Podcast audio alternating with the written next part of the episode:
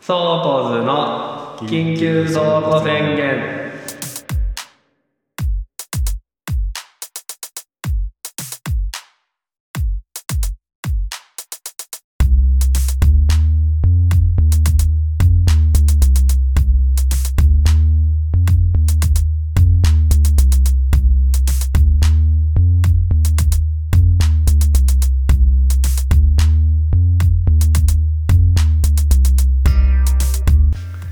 ソーコズのマサルです野本です。このポッドキャストは ロボットみたいになっちゃった。我々はにな人に改まって話すほどでもない頭の中に蓄積されたさまざまな話をただ語り合うだけの脳内洗浄ラジオです。ロボットみたいになっちゃったね。完璧に我々はの いや大変なんだよ。この滑舌の悪い人間にこういうねあのちゃんと伝えなきゃいけない説明をさせるってもう3回連続で滑舌の話してるからね今。よくないよ本当に。あの多分これ公開される頃にはもうとっくに終わってる話だけどさ「オールナイトニッポン」がちょっとスペシャルウィークエンドやるじゃないですか。55 50周年年記念で。いやもう本当にさ「オールナイトニッポン」大好き勢からするとたまらないよね。ちょっと感想もいつかやりたいと思ってるぐらいにはね俺も別に普段聞いてないけどそのラインナップ見てタモさんとかも聞いてみたいし。そうなのよ。あと福山雅治でしょ？あとクリームシクチュー。チュー。うん、その辺はもうちょっと絶対聞かねばならないと思っている。あと誰いたっけ？小林克也も。あと菅田将暉とかな直近こう卒業した人たちとかも愛子と入ってるかキングそうそう。あそうあんなんあもうのねかあの神回は聞いたけどあれは本当に神回だよな。本当に。ただ本当にこの話をする時には全然始まってないし このオンエアされる頃にはもう超終わってるっていうね。そうね。あ SixTONES オードリーとかあ電気グループもやるんだね。あそうね。世代じゃないけどね。うんちそょっとこの辺はな確かにリアルで聞いてはいないけど、のだからこそ聞いてみたいとうん聞いてみたいネプチューンとツッチーとかも絶対面白いだろうしね。ね。まあ、ゆずと Creepy Nuts とかもちょっとピンとこないけどまあ面白い。ゆずもやってたもんね「オールナイトニッポン、ね」あそうなんだ、どういいうあれなんだろうね。同じレーベルとかなのか。うん確かにな。どういう流れなんだろう。ちょっとなやっぱりなんかラジオいいですね「オールナイトニッポン」でもまあとか言いながら俺若い頃っつうかその自分がラジオ育ったのはどっちかっていうと TBS ラジオなんだけどね、うん。あのそれこそアフターシあああと昔あのだよ。あの俺はあのなんだっけジャンクジャンクでしょ。そうそうそうそうそうそう本当におぎやはぎバナナマンとかさ。あとはそのゼロ時代のアルコピース。あとはあの後ろシティもう今終わっちゃったけど。とかハライチとかね。あの辺とかをもうめちゃめちゃ聞いてたし。TBS ラジオ長いもんねみんなね。まあそうだねやめあとが だってもうお前だって南キャン山ちゃんがさジャンクのさあの曜日の中のさあの若手と呼ばれてたりとかしてるわけじゃん。でも10年ぐらいやってる？あももっとやもっとなんだろう。だってまあ他がだっても伊集院光と爆笑問題でさあとまあ木曜がおぎやはぎバナナムーンでしょ。もうちょっと本当高年齢化著しいよな。もうみんなねアラフィフ以上だうもんね、ん。まあ難しいな、まあ、なんかコースなんか後の時代にどんどん残していきいけばいいのにという気持ちもあるしまだまだ彼らめっちゃ面白いからずっと聞いてたい気持ちもあるし、前でも昼とかが朝は変わってるもんね、うん、いや変わってる変わってる。玉結び終わっちゃうし。ね、でまあ実際もう今ね爆笑問題とかは生でやってないからね特別会以外は、うんだったらもうなんか他に次の人に移してもいいのではないかという気持ち半分。ただやっぱまだまだ枠も面白いからまだ聞いてたいっていうまだ難しいよね。土曜か日曜の昼もやってるもんね。やってるやってるやってる。そうだそっちとかでもやってるしまああとまあポッドキャストもあるからね。今どんどんこういろんな人が参入してるし。それこそ最近はあれですよ。あの松岡茉優ちゃんと伊藤沙莉ちゃんが2人で ポッドキャスト始めるらしくて。もう本当にめちゃめちゃ大好きな2人だからさ。松岡茉優もラジオやってる？まだやってる？松岡茉優ってやってるんじゃない？TBS でちょっとやってたよね30分ぐらいでやってるま俺あの人の声大好きなんだよね超聞いてた。好きそう、うん。伊藤沙莉みたいな声も好きなのあそして伊藤沙莉あはもうの正反対の声だけどどっちも好きなんだよね。大好き大好き。声超大事だからさ。これは大事だね。本当に、うん好きな女の子のそのやっぱポイント異性のポイントとして声超上に来るからねやっぱり。だ誰の声が好き？えーっとねあのー中期ぐらいの前田敦子の声 わかんねえわかんね中期をいつと指すのか分かんないけどえわかんねえ辞める卒業直前ぐらいの前田敦子の声がわ好き。かんねえし全然共感もできない。やっぱマジか。声もまあ好み出ます違うよね。前田敦子はえちなみになんどんな声が好きなの？まあ多分知らないと思うんだけどあの雷神っていう格闘技番組のなんかオフィシャルガールみたいなのをやってるくるみさんっていうタレントがいて。知らない。よくるみさんの声は好きだね、えー、やばい突然ラジオの話してると思ったら 好きな女の子の声のし話しちゃって気持ち悪すぎるちょっとやめようやめよう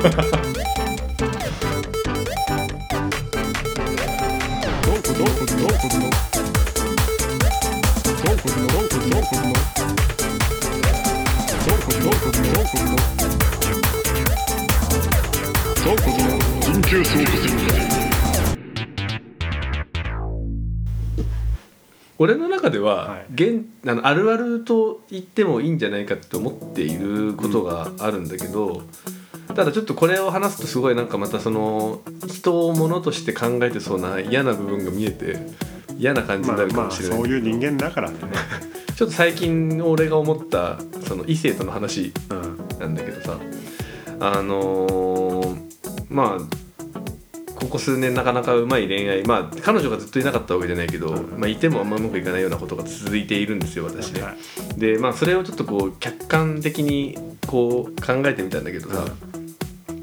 人間ってさその当たり前だけどさこう波というか浮き沈みはい。あってそれっていろんなその感情もそうだしそのまあ人生のうまくいってるいってないとか、なんかいろんなものでこう波があるじゃん。で多分これは決して俺だけじゃないと思うんだけど、やっぱりそのさバイオリズムってさいろんなことと連動してていい時っていろんなことが良くなるし悪い時ってどんどんいろんなことが悪くなる本当ね厄年って本当厄年だなとか思っちゃうしね あるじゃん。でなんかさ直近で言うと結構去年の年末ぐらいから俺こうグッと上がり時が来てて、自分の中でねあくまでもね。だけどなんかそれはその、まあ、とある、あのー企業さんにちょっとこうまあなんていうの採用オファーみたいなものをいただいた時に、まあ、結局今その話ほぼ流れてるんだけど、まあ、その花企業への転職をしたいっていうのを機に結構自分の中でのこう足りてない部分をちょっと増やしていかないといけないっていうのがあってまあモチベが上がったそうそうそうそうそう。まあまず英語。ちょっとそのまあ今も外資系勤めてるけどその転職先はより英語使うとこだったからちょっともっと英語ちゃんとできるようにしないといけないと思ってトライですね。そう。トライそれこそ オンラインの英会話始めてみたりとか、まあ、あとはこれ別にそのそそこからは別にそのなんていうのあの転職関係ないんだけど例えばちょっと運動不足が過ぎるなって思ったから、あのチョコザップっていう、まあ、なんかあのコンビニ感覚で通えるジムも契約して運動し始めてみたり、まあ、あとはちょっとその食事制限までしないけど、まあ、炭水化物をちょっとこう抜く食を作ってあの体のメンテしてみたりとか。でまあそれこそ年明けで言うとこういうポッドキャストも始めてとかってあるじゃんでこうやってなんか自分を上向きにしていくとやっぱなんかいろいろなことがこう引っ張られていくものがあるのよね。で結果的にさまああのーちょっとこ結構2022年あのゴルフずっと調子悪かったの俺結構。はい中盤ぐらいから。でも、まあ、年末にかけてまたちょっと100切りできるぐらいに戻ってきた。うん。あとはその仕事でもそのグローバルであの世界全体のマーケティングメンバーで3人しかもらえない賞がもらえたりとか、っていうだんだんこういいことが増えてくる。でいいことが増えてくるとなんか結構またいろんな風向きが変わってきてでそれこそ年明けにこうやってポッドキャストを始められた。であとその他の友達ともたまたまそういう話があって今俺ポッドキャスト2個やったりとかしてる まさかねでまああの年末年始も楽しく過ごせて海外旅行にも久々に行けてで直近さらにあの地元の地元じゃねえ大学の時の友達からそのバンド誘われたりとかもしてて、まあ、まだちょっとそれは加入するかわかんないんだけどさあまりにも最近楽器弾いてないから試しに今度スタジオ入ろうみたいな話とかあって。で仕事面とかでもちょっと停滞してたのがなんかいろいろこう新しい面白い話とかが舞い込んできてなんか面白くなりそうだなみたいな話になってくる。流だから今完全にこの12月俺の中ではグッと流れが来てるのよ。まあ、あとねやっぱり他人の海外旅行をおごるっていう全業もしたから。徳を積んだというところもある。ねそう。でここでねその最初冒頭で話したその、まあ、恋がうまくいかないっていう話にちょっと立ち返るんだけどそうどうつながるんですかそれはなんかこうやってさ調子が良いと時間ないんだよね。いやわかるわかる。シンプルに。うん。わかるよあのそうやって自分がもうこういい感じであのまあ仕事もプライベートもで、まあ、肉体の部分とかも良くなってくると、うんやっぱそれに準じた女性とのんなんていうの引き合いが出てくるんだよね。要はなんか普段もしくは自分の中でこう下がってる時期にうん仮にすごい素敵な人と出会ったらまあそもそも多分俺なんか絶対こう相手にしないだろうなって思うし実際にならないんだけどやっぱりなんかそれで自分がこう上向いてる時ってなんかこう普段だったら絶対にお近づきになれないような女性とのなんか出会いだったりとか引き合いも生まれてくるわけよ。なんだけどやっぱいかんせん時間がなくなるからうん充実してるからね。そう。別に自分自身こんだけ今充実してるならまああのーそこにプラスオンする必要もない、まあ、必要ないっていうか、まあ、別にそこまでするっていうモチベーションが逆に下がっちゃうところがあってなんか素敵な女性との出会いとかがあってもなんかうまく逆にその時間を作らないことで流れていっちゃうみたいなことがでもあるあるじゃないですか起こるんですよめちゃめちゃ。で結局そういう人とはこう出会えたとしてもこう付き合うこととかがあんまりないって話になっちゃうのね。でたださやっぱまあ今までの自分の人生考えれば絶対そうなんだけどこういういい時って絶対長くは続かなくてやっぱバイオリズムだからまあ上がり下がりが絶対あんのよ。で下がってくるじゃん。そうするとだんだん多分さあのいろんなことが面倒くさくなって英会話もなんか続かなくなる、まあ、炭水化物めっちゃ取っちゃってまた太り出す、で運動もしなくなるから太るしゴルフもうまく下手くそになるみたいな。であのそうなってくると今度逆にまたむずいもんでなんかバンドとか、まあ、ポッドキャストはこれ1年絶対続けるって言ってるけど、まあ、そういうこう趣味の範囲とかもなんかちょっとこう刺さらなくなってくる、うん。ってなると今度時間余るんだよね。で、あのーそれこそそのタイミングとかでこうちょっと出会いを求めてみるみたいな活動になってくるんだけど人に求めたくなってきたりするしね。でそうなると下がってる時だから言っちゃうね。本当ここ言い方悪いけど下がってる時のに自分に似合う人としか出会わないんだよね。そのああわかるよ。なんかそう類が友を呼ぶというかスタンド同士は惹かれ合うというかわかんないけどそのまあこれ本当にこんな人間を数値化するなんて言われるかもしれないけど自分がこうめちゃめちゃノリに乗ってて偏差値が6070の時にはまあ相手別に女性に限らずだけどそのビジネスパートナー友達全部含めて6070の人がついてくるんだよね。だからやっぱ充実するんだよ。でもそこがうまくいってなくて自分が4030の時ってやっぱり6070の人とは出会えないんだよね。そうすると本当言い方悪いけどやっぱ3040の女性言い方悪いけどな。め言い方っちゃ言い方悪いよめっちゃ言い方悪いけど3040の女性としかこうつながれなくなっちゃう、でそうなるとやっぱりこう下手に34年も生きてしまっているから、まあ、6070の女性とこう 出会えている時の自分を知っているからこそやっぱほんと正直な話燃え上がらないのいまいち。悪いこと言ってるけどね。めっちゃ悪いこと言ってる。でもこれは多分ね、いやあるって人。あると思うよ。だからやっぱね自分のその心身が健康の状態じゃないとやっぱいい人とは出会えなくてただ自分の心身が健康な時って結構うまくいってるから本当に自分が充実する時間作るだけで手一杯になってでもその逆転になって時間が余った時に出会う人はなんかあんまり自分の中でやっぱり魅力的と思えないケースとかがあったりするからまあそこで、まあ、昔の話だけど例えばその時に付き合った人ってやっぱりうまくいかないんだよね、まあ、振られることもあるしもともとうまくいかなくてこう別れるって話になることもあるし。だからなんかでもここのなんかと何かこのあの状況をうまく自分の中で折り合いをつけるもしくは打破しないと、ちょっと一生変わらないんじゃないかと思って最近ちょっとその事実をちゃんと改めて客観的にさ結論出してちょっと怖くなっちゃったっていう話なんだよね。だから1個フォローすると、うんその三相手が自分が低い時は相手も3 4 0点とか言ってるけどだから低い感じだから3 4 0点のこの70点の部分も見えてないんだよね。あー見ようそうそう。とも見ようともしないし。そうあのこのそうそうなんだ。別にこれは340っていうさっきすごくね人を数値化する嫌な言い方したけど別に340の人が全部340なわけじゃなくてもっと素敵なところもあるしね、あの魅力的なところがたくさんあるはずなんだけどやっぱ自分が下がってるとそういうのに気づかないんだよね。そうそうそう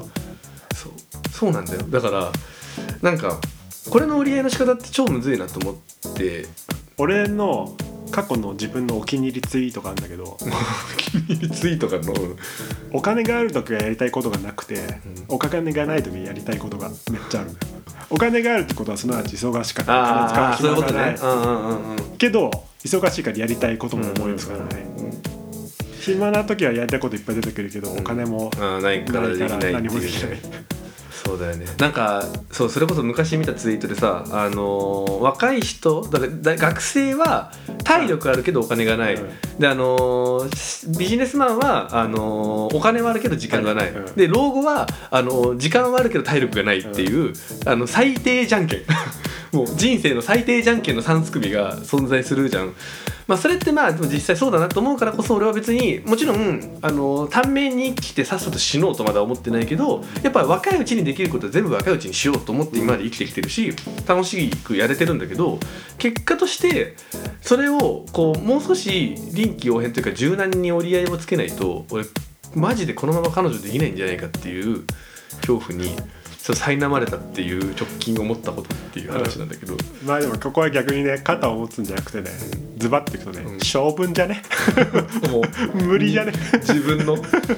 そうだね。だからさこれちなみにさじゃあこの俺の性分の状態でさ折り合いをつける時ってさまあこれまたロジカルに考えるとさ2パターン俺あると思ってて上向いてる時にでもそれでもやっぱりそのパートナーが欲しいと思うならきちんとそのパートナーを作るとうまくやるための時間もまあ自分の中できちんと作る努力をする、もしくは、まあ、下がってる時のパートナーに妥協するって、まあ、これまたハイパーハイパー失礼タイムに突入しますけど、でもそれこそさ俺そんな長く付き合ったことも結婚したこともないけどさ、7070の状態で付き合ってもさ2ヶ月目にはさ相手が30なモードになって自分だけ70の時もあったりしてさ逆もあるしね、合致することなんてそもそもまあ、確かに。ないからそれでうまくやっていくのが恋愛風な気がして俺はそれができないからそもそも恋愛してないんだよ。まあでも、そうだね。俺がめっちゃでメンタルとか絶好調でたまたま時間も取れるっていう時にしか恋愛モードにならないからうんうんそもそもそういうもんじゃねってそんな合致してるのもうんうん長くは続かまあねえしまあまあまあそうだねどっちか下がるしどっちが上がってる状態もあるしそれで俺はそもそもそうなったら別れちゃえばいいじゃんっていうまあねタイプだからそでそれは良くないなと思いつつも俺もう無理だなと思ってるから、まあねまあそりゃそうだよってそりゃそうだよって話なんうんそうなんだよねだ世の中のさ男女はどうやって折り合いつけてらっしゃるんですか？これちょっといやまたあと単純にあなたは多趣味だし仕事好きでもあるから、まあ仕事大好きそれは物理的な時間も取れるわけはない、まあまあまあまあまあそうだねえ彼女できないじゃんえそんな彼女欲しいいや別にまあってなっちゃうの俺はそもそもも俺別にそのいわゆるリア充モードリア充確変モードだとしたらうん。別にいらねえと思っちゃうしあうん。とそもそもそういう時に付き合う人とかでもそもそもなんていうのかなこまめに連絡を取るとか毎週絶対会うとかうん。毎日連絡するとかそういう人とは付き合わないから全然そのそもそも両立できちゃうんじゃねっていうのも思っちゃうんだけどまあねまあねいやまあでもなんか難しいね。でもそう別にそんな今すぐ彼女が欲しいと思ってるかって今特に上向きだからよりあれなんだけどでもやっぱりなんかこう人生長く生きていく上でパートナー的な人はいた方がいいと思うことはすごいあるんだよね。自分の性分的にも自分のためだけにそんな頑張れない時とか結構多くてうん。なんかだからねそのなんかこうむしろさ数値が下がりそうになった時になんかこの人のために頑張れるみたいなポジションってやっぱねあった方が人生頑張れるなって周り見てても思うし、まあそれはね人のためパワーがあるからね。俺そういうのそういうのが逃げ出すタイプだからな。まあまあな。結果それで今今の状態だっていう話なんだろうけど、うん逃げきれない逃げきれない。でもこれ別にさポッドキャストやる？うんぬんからさ、定期的にこのモードというか悩みに陥ってさ定期的にズバッとさ切られてるはずだけどさ 全然さまあ成長してないというかあの改善は見られないよね。全然かさすぐかさぶたにしちゃってるから、あの深手になってない。まあそうだね、まあでもそれを繰り返すのが人生なんじゃないでしょうかとか 言っちゃったわ。え同じこと失敗して生きてこうぜって感じだよ。ーまあまあまあまあ確かに。で同じこと言われて、うん。その都度へこんでいこうぜっていう感じじゃないですか。なんか落ち込んで終わっちゃったないやいやそう This is でしょ、まあまあまあそうだね。うん。それはあるかもな。だってなぎよくないぜ。そういうのあってこそぶった切られて反省して振られてうわ45になってなんもない。いやいやいやだよやだ。それが嫌だっつってんの俺は今となったとてよ。まあまあまとてよ。あまあね。だってそれはみんな同じような人が世の中いっぱいいるわけだから。まあね。だからまらそういうことを話せる人がいいんじゃないっていう気もするけど。ああまあまあ確かにね。そういう人を探せばいいって話かもね。ちょっと今度だそうもう少ししたらなんか長年こう同じぐらいの世代でさなんかこう夫婦生活とうまくやってる人とかにもちょっと話聞いてみたいよただねそれはね どっちがだよね、両 夫婦両方いる場で聞けないよねこんな話ね。ああ聞けない聞けあーいやそれはあの2人いたら仮初めの話しか出てこないからあのーこのポッドキャストの存在をお互い知らない状態で片方だけここうちょいちょいちょいちょいってこう呼び寄せて聞かないと多分本音は出てこないはずだから。出てこないちょっとそれはいつかやってそうだね。でいつかその撮った映像を相手がその相手のパートナーの方に聞かせてちょっと波乱を呼び起こしたりとか最低なことをしてみたりとかはい。したいけどね。いやでもね思った。こ恋愛してえなって。う 恋愛はしたいんだ。いやそういうのしたくなってきちゃっああ倉庫図の緊急倉庫宣言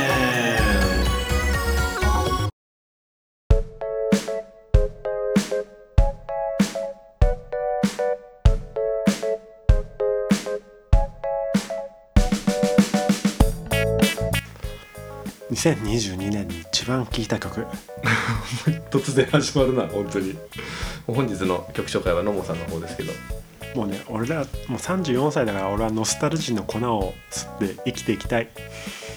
てか本当にもう本当にノスタルジーにただただやられてやばすぎてこの曲聴いててみんなに電話した曲です。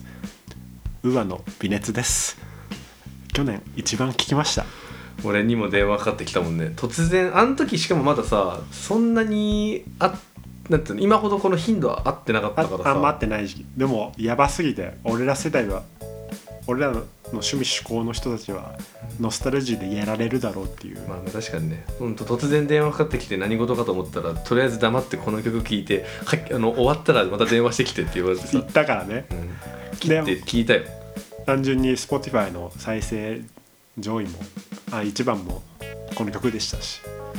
これはもう紹介せざるを得ないね。2023年初頭。聞いてくださいと、これはねやりたい。この曲やりたい。あ何それは？倉庫ってこと？演奏したいね、それもじゃあいつかやりましょう。うんあとねえこの EP 関連のインタビューも全部最高だからちょっとぜひ読んでほしいですね。検索して。わかりました。じゃあこれも追加しておきます。うわの微熱でした